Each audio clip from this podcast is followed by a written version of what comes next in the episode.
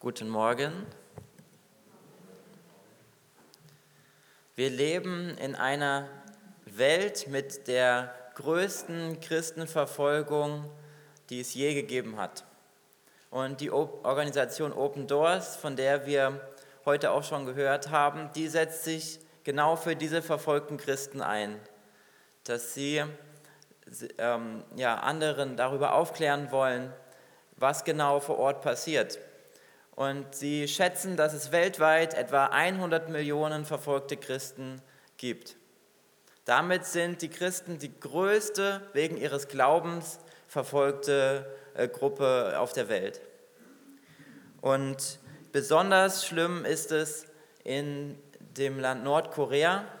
Das steht auf dem Weltverfolgungsindex, der ja jedes Jahr veröffentlicht wird, auf dem ersten äh, Platz. Und da ist es sogar so, dass ähm, befürchtet werden muss, wenn man Christ ist, wenn das Haus durchsucht wurde und zum Beispiel eine Bibel gefunden wurde, dann kann es passieren, dass man dafür hingerichtet wird oder in ein Arbeitslager äh, geschickt wird und dort ähm, ja, viele Jahre unter schwersten Bedingungen verbringen muss. Aber es gibt auch in diesen ähm, extremen Situationen gibt es auch Zeichen der Hoffnung.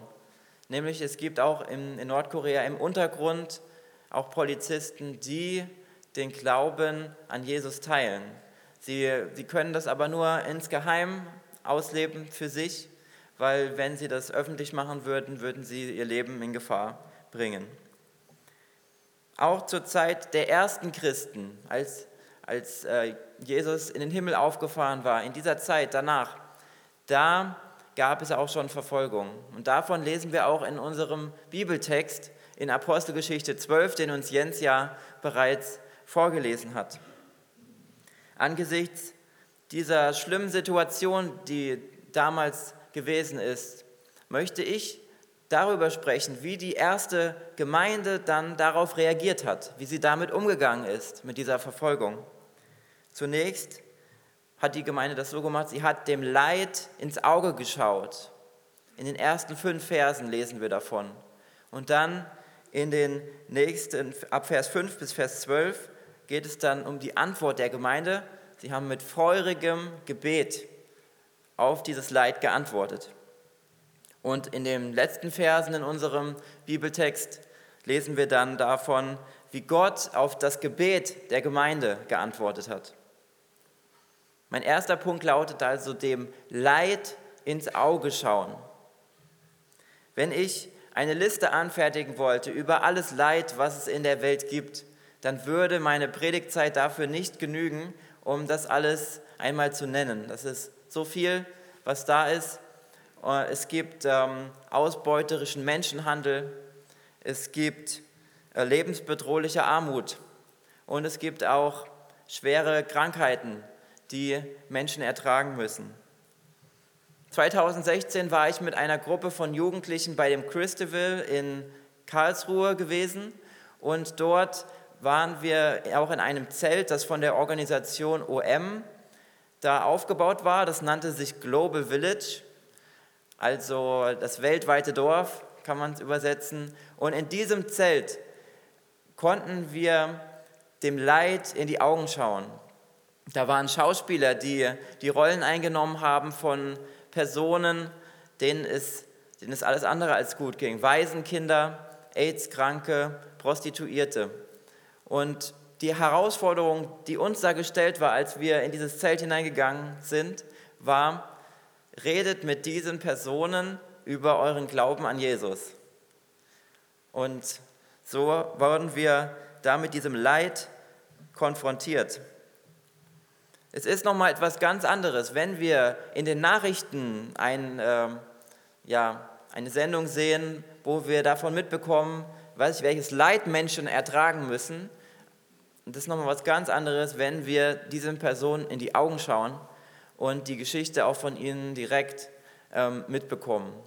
In der Situation, wo wir waren, wurde das äh, geschauspielert, aber trotzdem hat es nochmal einen ganz anderen Effekt gehabt. In unserem Bibeltext lesen wir dann von dem tatsächlichen Leid, was über die ersten Christen gekommen ist.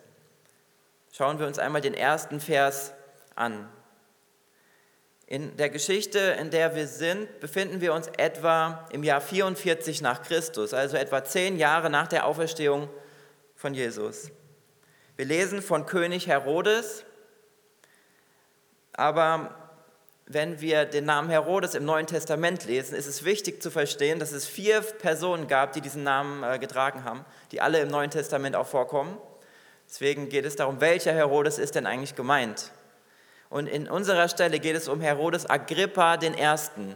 Das ist der Enkel von Herodes dem Großen. Und Herodes der Große war ja dafür bekannt, dass er mit einer großen Brutalität ähm, eigentlich gegen Jesus vorgehen wollte.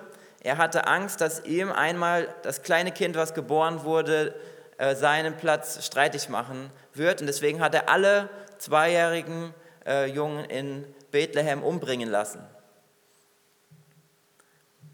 Er war für seine Brutalität bekannt.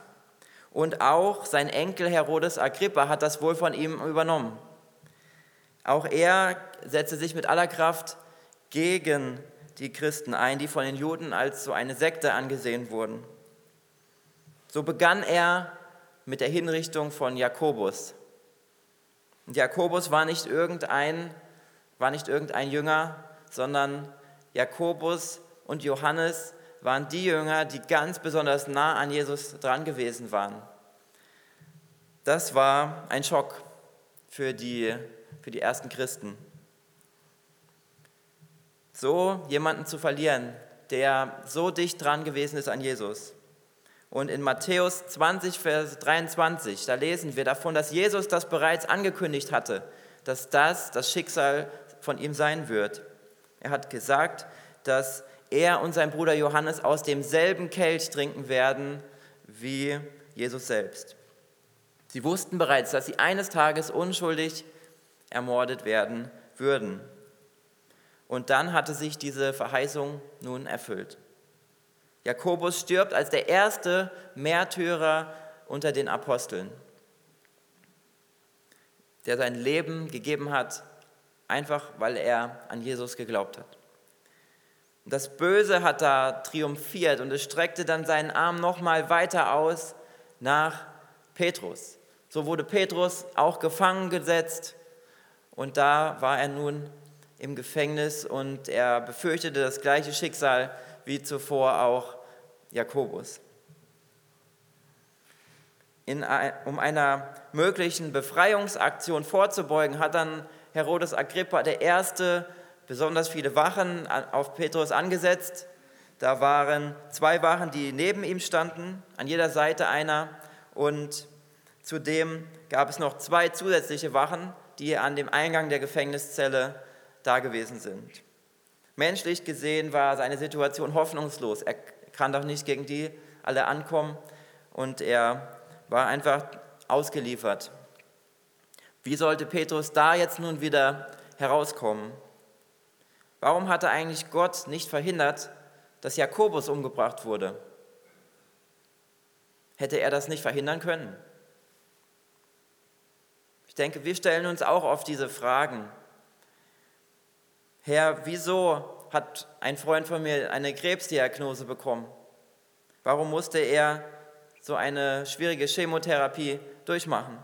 Oder warum mussten sich meine Eltern trennen? Warum ähm, hatten sie nicht noch eine zweite Chance, um zusammen zu bleiben? Viele Fragen, die wir alle immer wieder an Gott stellen. Und wir in diesen Situationen schauen wir dem Leid ins Auge und werden damit konfrontiert, mitten in unserem Alltag. Und ich habe auch nicht die Antwort auf alle diese Fragen, die da aufgewirbelt werden und in diesen Situationen, die für uns scheinbar hoffnungslos aussehen. Aber es gibt eine Sache, die auch mir in einer hoffnungslosen Situation neue Hoffnung schenkt. Und das ist diese Perspektive auf das ewige Leben. Wir wissen, dass wir nach diesem Leben einmal bei Gott sein werden. Und wir wissen, dass das eine ganz andere Qualität haben wird als das Leben hier auf dieser Erde. Wir haben die Verheißung in Offenbarung 21, Vers 4. Da lesen wir, das wird eine Zeit sein, wo er unsere Tränen von unseren Augen abwischen wird. Da wird es keinen Tod, kein Leid, kein Geschrei und keinen Schmerz mehr geben. Das wird alles nicht mehr sein. In seiner Gegenwart können wir uns dann aufgehoben fühlen, angenommen fühlen und wir können ihm auch dann all diese Fragen stellen, auf die wir in diesem Leben keine Antwort gefunden haben. All das, was, wo wir uns fragen, ja, warum? Das können wir ihm dann stellen, diese Fragen. Die Hoffnung auf diese Ewigkeit, die kann uns ermutigen, auch ähm, ja, in diesen schwierigen Situationen weiter am Glauben festzuhalten, weiter voranzugehen. Aber auch der weitere Verlauf unserer Bibelgeschichte gibt uns Grund zur Hoffnung. In Vers 5 lesen wir, Petrus nun wurde im Gefängnis verwahrt, aber von der Gemeinde geschah ein anhaltendes Gebet für ihn zu Gott. Luther übersetzt diesen, diesen Teil mit, die Gemeinde betete ohne Aufhören, kontinuierlich. Das griechische Wort an dieser Stelle bedeutet so viel wie beharrlich, eifrig, glühend. Ich würde immer sagen, so feurig, so wie mit, mit Feuer, ein, ein feuriges Gebet. Das ist wie mit, mit einer Fackel. Und da will ich einmal die Twi bitten, nach vorne zu kommen. Ich habe da etwas vorbereitet. Genau.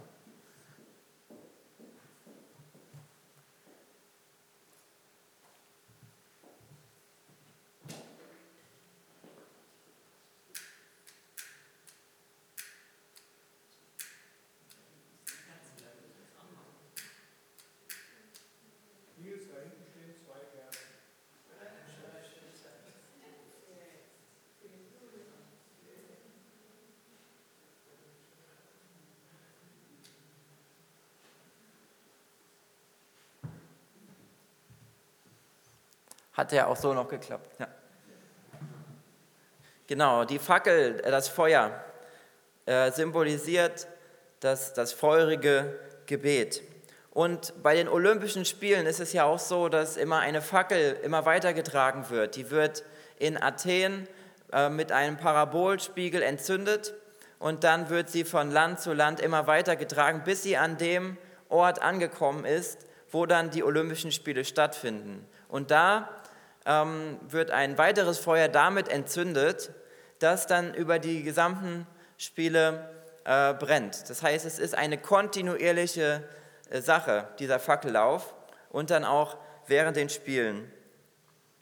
Unser Gebet sollte wie dieser Fackellauf sein, ausdauernd und feurig.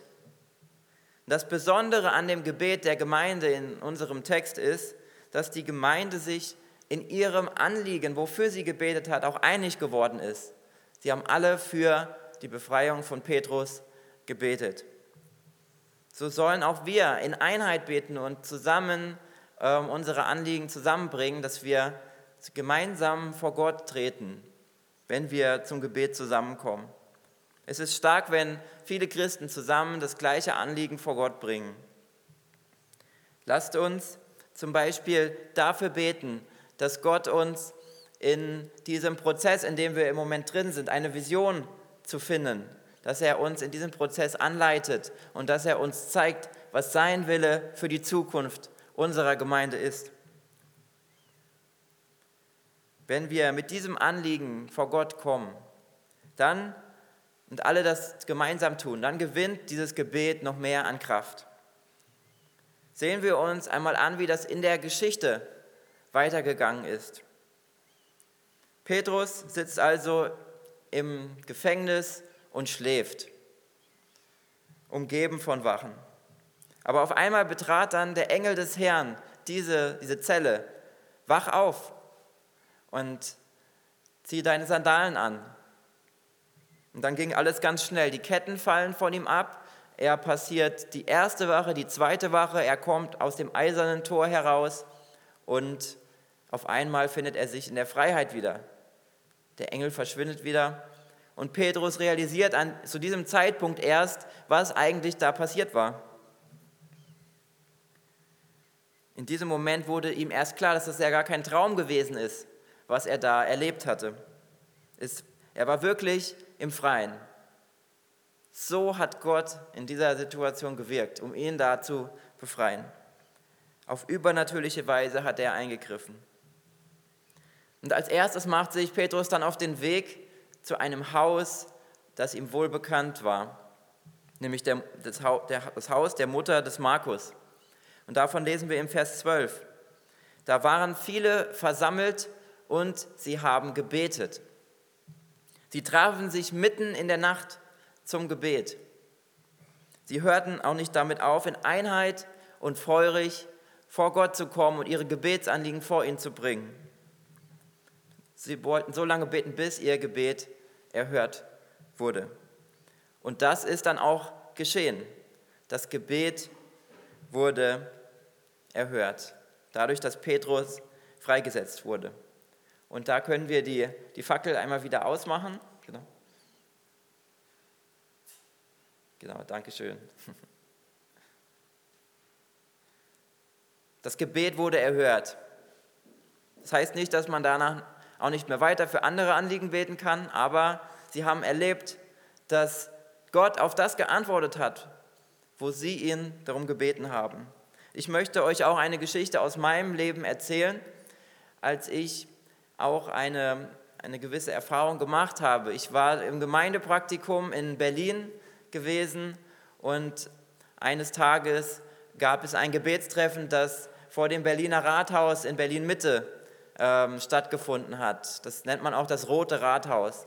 Und dort äh, war ich dabei gewesen bei diesem Gebetstreffen. Wir haben uns in kleine Gruppen aufgeteilt und mit mir waren dann noch zwei Frauen in dieser Gruppe. Und das Besondere fand ich in diesem Gebet, ähm, sie haben anders gebetet, als ich das vorher so gekannt habe. Nämlich, ich hatte das so gekannt, wir beten, dann sagen wir Amen und dann also sagen wir nichts mehr. So. Aber sie haben einfach die ganze Zeit gebetet. Ja? Sie haben auch nicht aufgehört zu beten, sondern in unserer ganzen Gebetszeit sind sie vor Gott gekommen und haben zu ihm gesprochen. Und eine dieser Frauen hat mir dann auch eine Geschichte erzählt, dass sie an einen gewissen Punkt in Berlin immer gegangen ist, in der Nähe von der Mauer. Und sie hat für zehn Jahre lang immer jede Woche an diesem Punkt gebetet, dass die Mauer fallen wird. Und das hat sich dann nach zehn Jahren Gebet auch ähm, so gezeigt. Die Mauer ist gefallen, das Gebet wurde erhört. Es war ein ausdauerndes Gebet, aber es war auch ein feuriges Gebet für dieses Anliegen. Und das wünsche ich mir auch für unsere Gemeinde, dass wir für das, für das Gebet neu begeistert werden, dass wir ähm, ein feuriges Gebet entwickeln, dass wir ein ausdauerndes Gebet entwickeln. Lasst uns von der Gemeinde in Jerusalem lernen, wie wir es in diesem Text lesen. In den letzten Versen unserer Geschichte lesen wir davon, dass sie sich zum Gebet getroffen haben und Petrus klopfte dann an die Tür. Sie machten ihm aber nicht auf. Und dann klopfte er weiter an die Tür und dann haben sie ihm erst richtig reingelassen. Und sie, sie waren völlig verwirrt. Petrus, bist du das wirklich? Wie kann das sein? Aber Petrus hat ihnen dann die ganze Geschichte erzählt, wie alles passiert ist, wie er auch freigesetzt werden konnte. Und später hat er dann diesen Ort wieder verlassen, um an einem sicheren Ort ähm, sein, seine Nachtruhe zu finden. Was können wir aber von dieser Geschichte jetzt in Apostelgeschichte 12 lernen? Gott kann eingreifen und kann diese Befreiung bewirken. Wir dürfen uns in unseren Problemen im Gebet an ihn wenden. Und sicherlich schauen wir auch in unserer Zeit dem Leid ins Auge. Aber lasst uns auf dieses Leid mit feurigem Gebet antworten. Es kommt darauf an, dass wir täglich mit Gott im Gespräch sind, dass wir bei der Arbeit mit ihm im Gespräch sind, in den Pausen, wenn wir gerade nichts zu tun haben, dass wir auf der Autofahrten mit ihm im Gespräch sind, wenn, äh, von Montag bis Sonntag mit ihm im Gespräch sind, immer wieder, ohne dass es aufhört. Lasst uns das Gebet nicht mit dem Amen beenden, sondern danach weiterbeten. Das Gebet in unserer Beziehung zu Gott ist keine Option. Das ist nicht etwas, wo man sagen kann, ja, es ist schön, wenn es da ist, aber muss ja nicht sein. Ist ja okay, wenn es nicht da ist. Nach diesem Motto, man kann es machen, muss man aber nicht. Nein, das Gebet ist zentral für unsere Beziehung mit Gott. Und ohne dieses Reden mit ihm stirbt unsere Beziehung langsam ab, unsere Beziehung zu ihm. Und es ist traurig, wenn man sich in der Beziehung nichts mehr zu sagen hat. Das kann man auch auf die Ehe zum Beispiel übertragen, wo die, die Beziehung davon lebt, von diesem Austausch, von dem Gespräch. Und das ist auch in unserer Beziehung mit Gott von höchster Bedeutung. Also lasst uns noch mehr miteinander im Gespräch bleiben und unsere Beziehung zu Gott so stärken. Gehst du zu unseren monatlichen Gebetsgottesdiensten oder bist du in einer Kleingruppe in unserer Gemeinde, in der auch gemeinsam für die Anliegen der Gemeinde gebetet wird? Wenn nicht, dann möchte ich dich ermutigen, zum gemeinsamen Gebet zusammenzukommen, dass wir gemeinsam vor Gott kommen und ihm diese Anliegen hinlegen, die gerade in unserer Gemeinde aktuell sind. Und für alle, die bereits zu einer Kleingruppe kommen, die für die Gemeinde betet oder zum Gebetsgottesdienst kommen, möchte ich euch auch Herausforderungen, auch einen weiteren Schritt zu gehen. Sucht euch noch einen anderen Tag in der Woche heraus, an dem ihr ganz speziell äh, auch für diese Anliegen, wo wir auch in der größeren Gruppe gebetet haben, diese Anliegen auch nochmal vor Gott bringt, in eurer ganz persönlichen Zeit mit Gott. Vielleicht nennt ihr das stille Zeit. In dieser Zeit, wo ihr mit Gott im Gespräch seid, diese Anliegen auch nochmal vor ihn zu bringen. Das ist von höchster Bedeutung. Der christliche Musiker Stephen Curtis Chapman hat ein Lied äh, geschrieben, das heißt Let us pray, lasst uns beten. Und in diesem Lied geht es darum, lasst, vergleicht er das Gebet mit unserem Atmen. Lasst uns so beten, wie wir einatmen und wie wir ausatmen. Dass wir eigentlich gar nicht anders können, als die ganze Zeit zu beten. Ohne Atmen können wir nicht überleben. Und so ist es auch mit unserer Beziehung zu Gott. Ohne das Gebet kann sie nicht überleben. Nur weil wir das Wort Amen sagen, heißt das nicht, dass wir mit unserem Gebet aufhören sollten. Die Unterhaltung muss da nicht stoppen. Und das ist das Gebet nach dem Amen. Amen.